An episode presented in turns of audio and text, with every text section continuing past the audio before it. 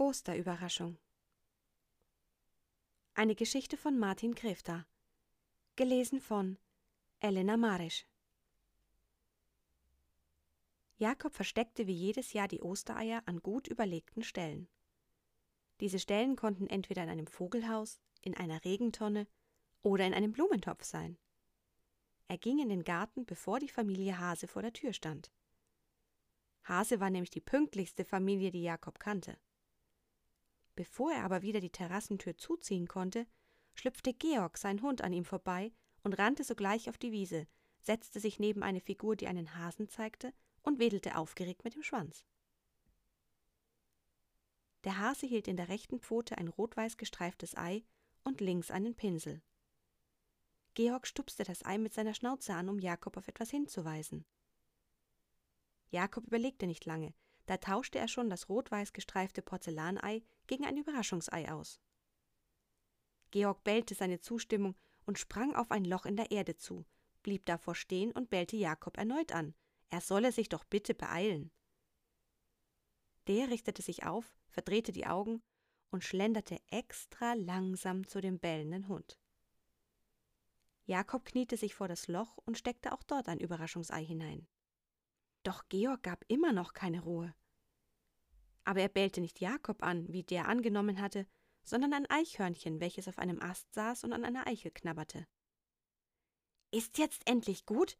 Das ist nur ein Eichhörnchen. Was hast du denn für ein Problem?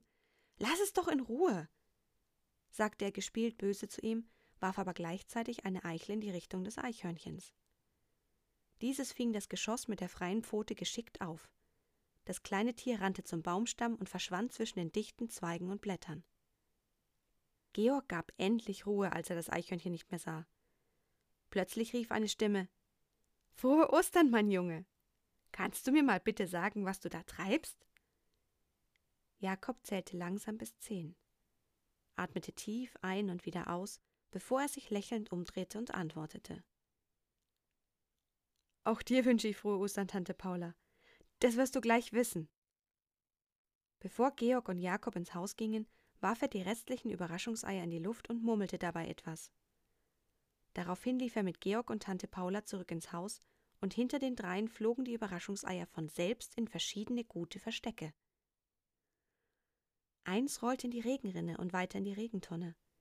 Eins hüpfte tatsächlich in einen Blumentopf. Und ein weiteres landete auf dem Kopf des Eichhörnchens. Ostern kann kommen. Frohe Ostern wünscht euch Martin Krifter. Bleibt alle weiterhin gesund und munter. Viel Freude bei der Eiersuche. Vielleicht gibt es auch in eurem Garten solche guten Osterverstecke. Übrigens, alle Überraschungseier wurden erfolgreich gefunden. Bis auf eines. Na, wisst ihr es? Richtig! Das Eichhörnchen hatte es selber gegessen. Es dachte nämlich, es sei eine überdimensionale Eichel.